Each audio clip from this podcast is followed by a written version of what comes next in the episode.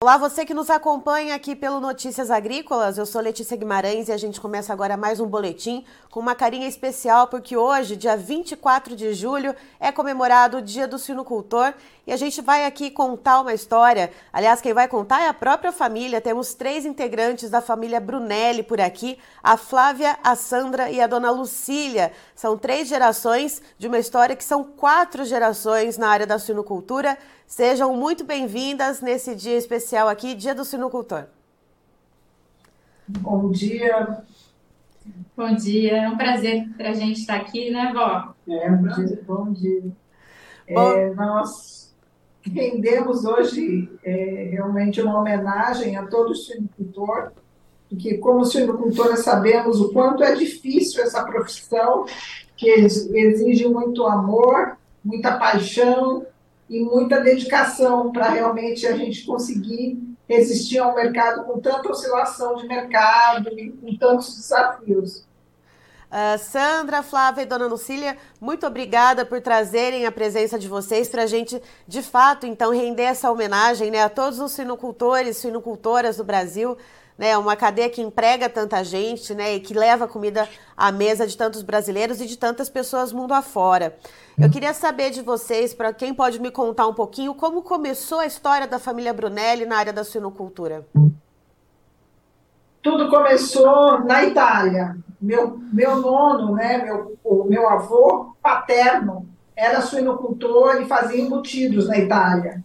E meu pai chega no Brasil é, sem recurso, e o primeiro recurso que ele tem, ele consegue fazer, comprar uma fazenda, uma propriedade em Jambeiro, estado de São Paulo.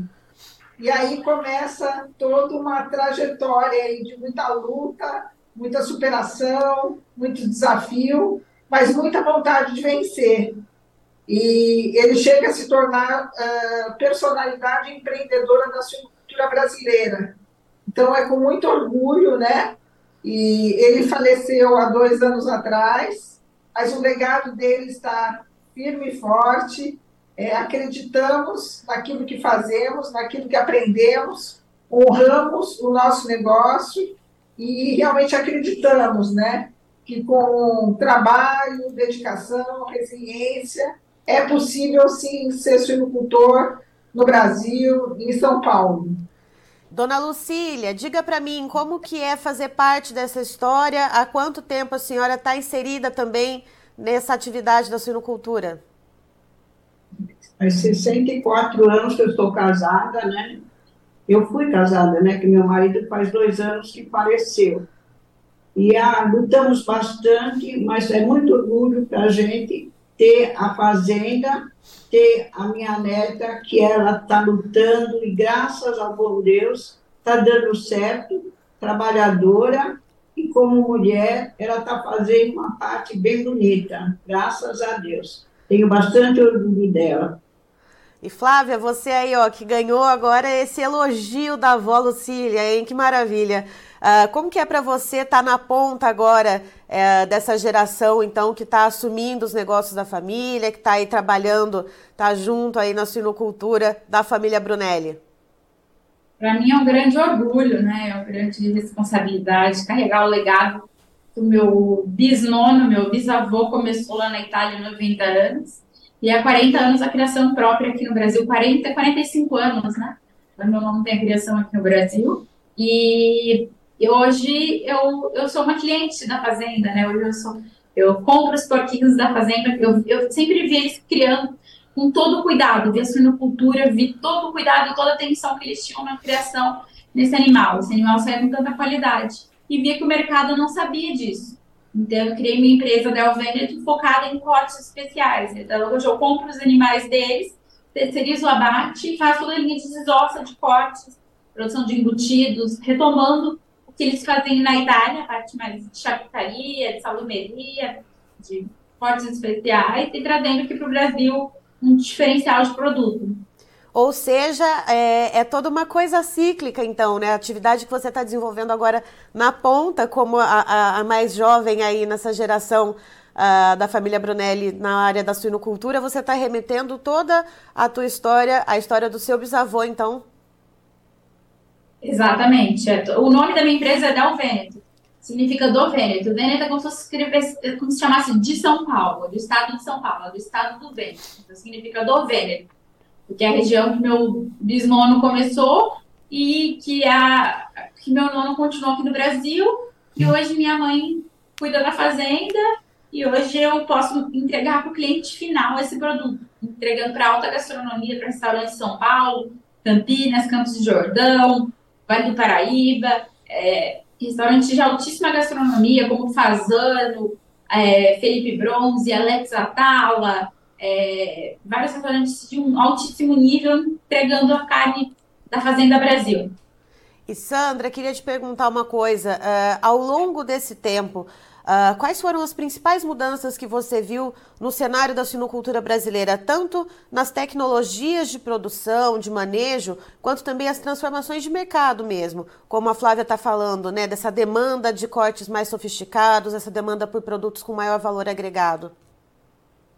Então, uh, para ser suinocultor, eu acho que eu estou sendo ouvida por todos os suinocultores, o primeiro ingrediente para ser suinocultor é paixão.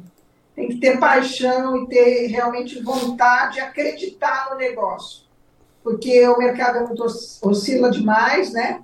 Então, junto com a paixão do negócio, tem toda uma base técnica, nutricionalmente falando, os animais são tratados com ração balanceada, bem-estar animal, os animais a gente fornece e proporciona toda a qualidade necessária de bem-estar animal, é, incorpora novas tecnologias, inova.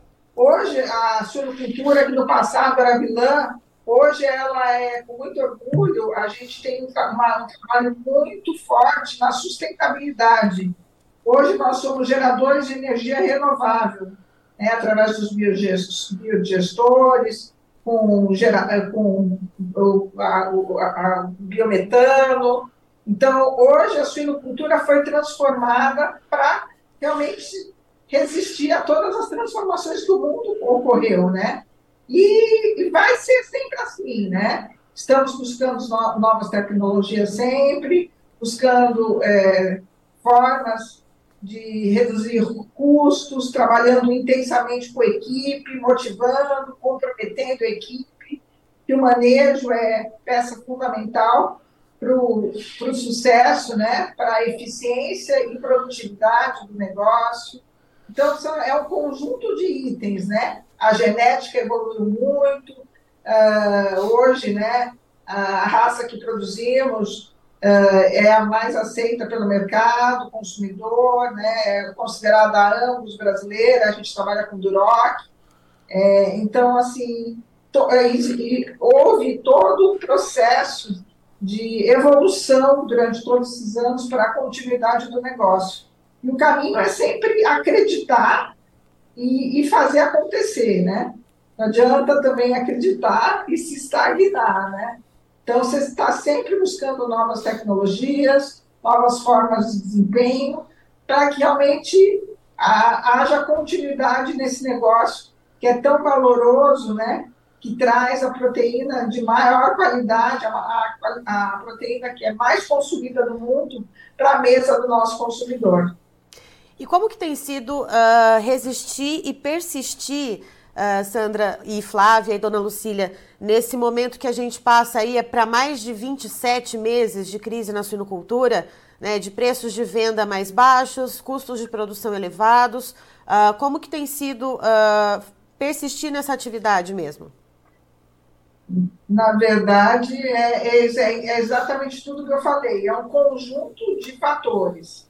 É, você tem que ser muito eficiente é, você tem que analisar desde o, o, o consumo de ração, consumo de medicamento, aumento de produtividade, a equipe é fundamental para isso.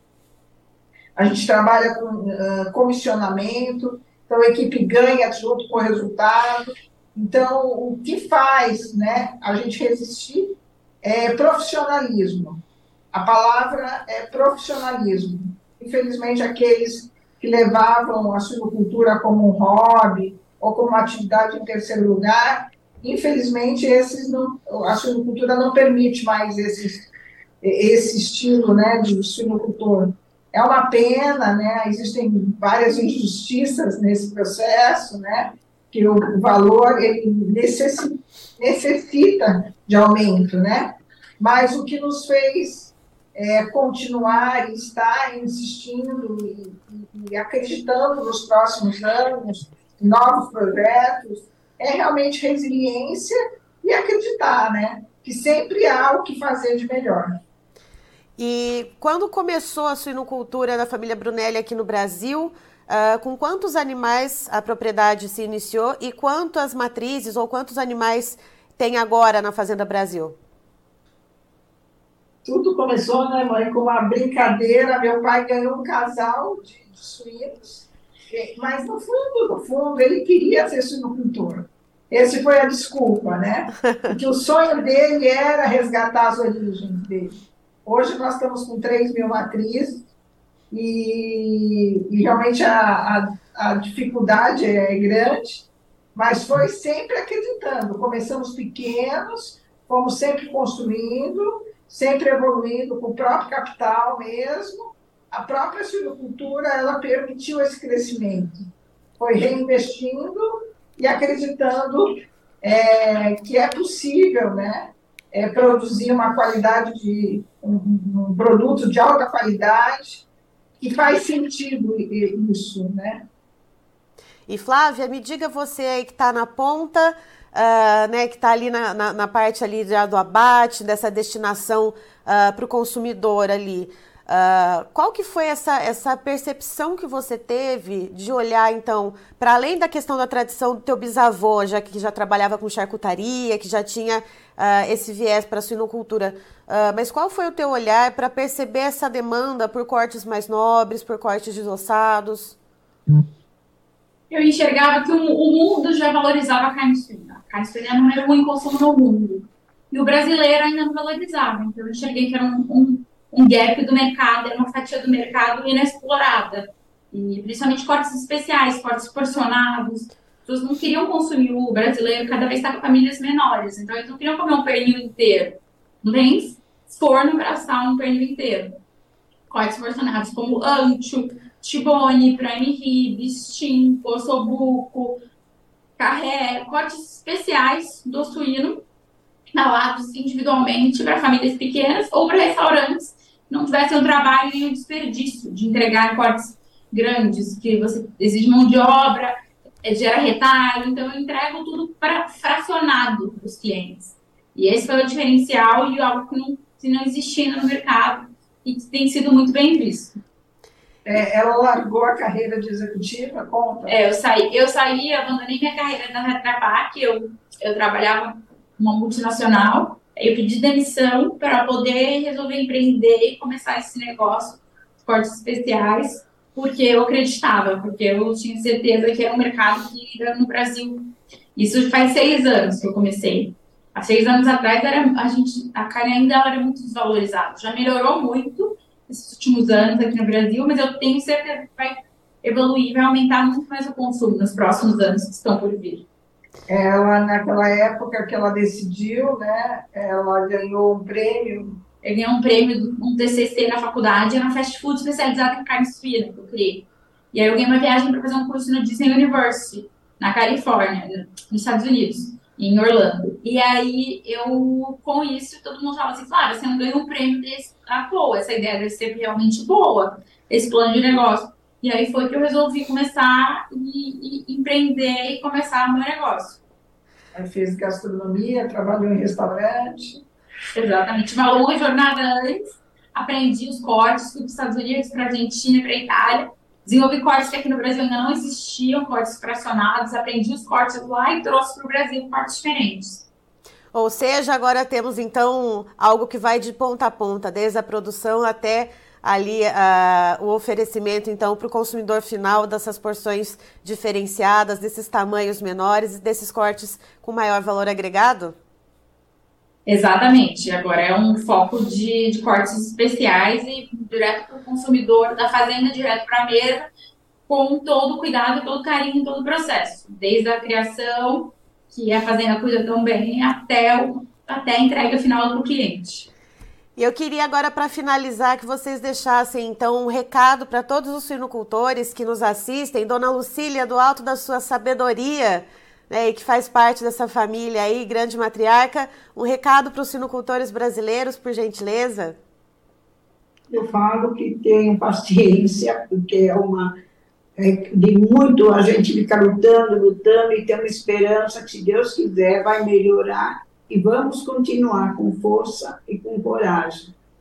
Sandra, por favor, é. sua palavrinha também para os nossos sinocultores Eu aqui. das palavras da minha mãe a mesma, né? Nós temos que ter resiliência, temos que estar foco em eficiência e produtividade, temos que estar dentro da porteira, olhando, né? E vendo as oportunidades que ainda tem, porque existem muitas oportunidades. Eu fui no evento em Floripa e vi quantos suinocultores têm grandes resultados. Então, é, é, a grande diferença hoje da suinocultura 2023 para 43 anos atrás é que se falava em suinocultura é, em grupo, era 3 mil matrizes. Hoje se fala que você tem que ter cuidado individual. Cada matriz é um indivíduo. Cada indivíduo tem que ser cuidado é, com toda a atenção do mundo. Então, realmente, a gente tem que olhar com foco é nos detalhes. São os detalhes que mantêm a gente no negócio. E Flávia, o que, que você e tem a dizer para as novas gerações que estão entrando na atividade, seja na, na, área de produção ou seja aí nessa área como você faz, na destinação então dos cortes? Acho que o ingrediente fundamental é, como minha mãe e minha avó falaram, persistência, resiliência é fundamental, mas eu acho que também o que move a gente faz a gente persistir, ter resiliência, é o amor, a paixão pelo que faz, acreditar no que se faz, ter amor pelo que se faz, acreditar e cuidar e dar o um melhor destino. Eu acho que é honrar a vida desse animal, eu acho que é dar a maior qualidade possível para a vida dele e honrar depois de, do abatido, usar e dar o um melhor destino para essa carne. Muito obrigada às três por estarem presentes aqui com a gente na manhã deste dia 24 de julho, dia do sinocultor. E muito obrigada por representarem, então, uma parte né, desse Brasil que é tão pujante, que é o quarto maior produtor de carne suína do mundo.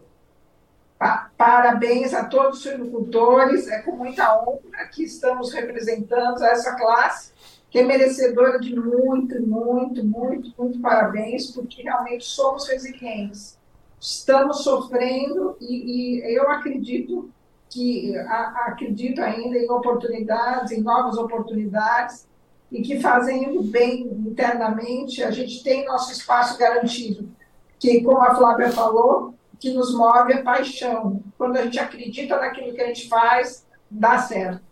Tá? Parabéns a todos os agricultores. Parabéns. Parabéns.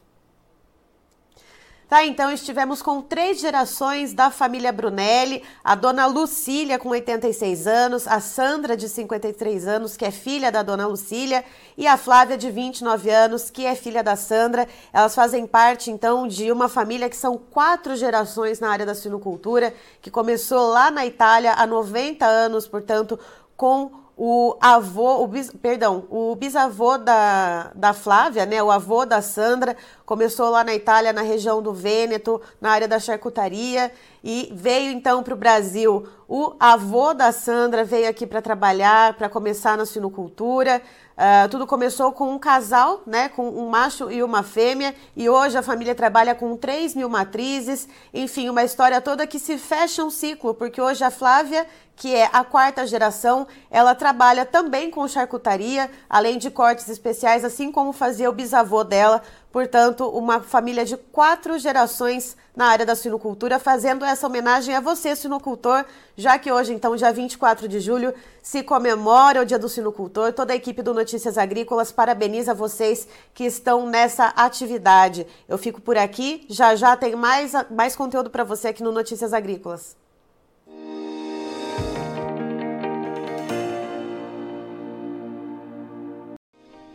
Se inscreva em nossas mídias sociais. No Facebook, Notícias Agrícolas. No Instagram, arroba Notícias Agrícolas. E em nosso Twitter, arroba Norteagri.